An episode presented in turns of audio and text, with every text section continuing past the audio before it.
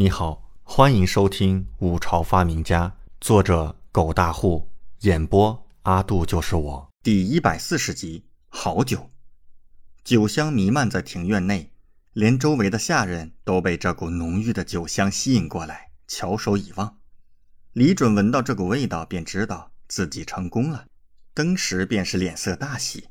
他大声道：“管家，倒酒。”杨忠神色迷醉，立刻拿起碗倒了一碗。端给李准，玉家目光灼灼地盯着手里的碗，嗯，味道浓郁，看来比我想象的还要好。李准接过碗，重重闻了闻，立刻感觉整个人都醉了。尝了一尝，慢慢择舌品味，果然成功了。这酒香味浓郁，味道醇厚，劲道十足。李准露出一副陶醉的模样，看得杨忠眼神直勾勾的。咕噜咕噜的咽吐沫，玉佳也是眼神直直的看着李准手里的酒，舔了舔性感的嘴唇。如此浓郁的酒香，他可是从未闻到过呀！这到底是什么酒呢？光是闻到味道，就好似要醉了一般。他内心惊诧无比，同时又无比渴望，想要尝一尝。不错，李准喝了两口，啧啧回味，考虑到自己的酒量。而这酒度数肯定是不低了，少说也有五十度，容易醉，便没喝完，而是递给了杨忠。管家，尝尝吧，本王研制的酒成功了。玉家眼巴巴的看着，李准笑了笑，也给他倒了一碗。玉家迫不及待的品尝，下一刻便是眸子一亮，好酒！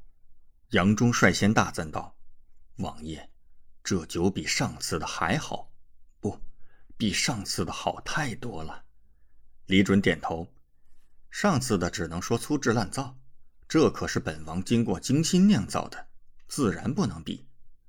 上次只是简单的蒸馏，虽然度数上升了，可是味道没上去，所以他才用花雕兑上。但尽管如此，味道方面自然不能与现在经过发酵、实打实的经历过酿造流程的酒比呀。一旁的玉佳舔了舔嘴唇，合眸慢慢回味，再次睁开时，惊讶地说道：“王爷，这酒是如何酿造的？玉家从未喝过如此好酒，其他酒与之一比，便如同是清水一般。这酒味道霸烈而醇厚，口感绝佳，只是一口，舌尖便像是有股强烈的韵味散开，刺激人的整个口腔，甚至感官。”慢慢回味，余韵无穷。玉家在狼国也是好酒之辈，常日里也是经常有好酒喝的。可是今日尝了这酒，感觉以前的便是白水，毫无味道了。他内心震惊无比。这种酒，比起这五朝长安最有名的花雕，好喝也不止一倍呀。二者完全不能相提并论。可是，这到底是如何酿造的？李准满意的微笑道：“这是本王的商业机密，不能告诉你。”哈哈，玉家眼神妖娆，瞥了一眼李准，颇有些失望。不过下一刻，他的心神都沉寂在手里的酒中，自顾自地走到一旁坐下，慢慢品尝。不用多说，遇到如此好酒，杨忠和玉家都很贪杯。两人喝完了一坛，直接就醉得不省人事了。李准看着二人醉醺醺躺在庭院里，可是满意的笑了起来。不错，劲道够足。如此一来，本王的酒业帝国该提上日程了。李准暗想道：“之前他只是找了个小作坊，做了下尝试，如今成功了，那么便可以扩大规模了，然后开始卖酒捞钱吧。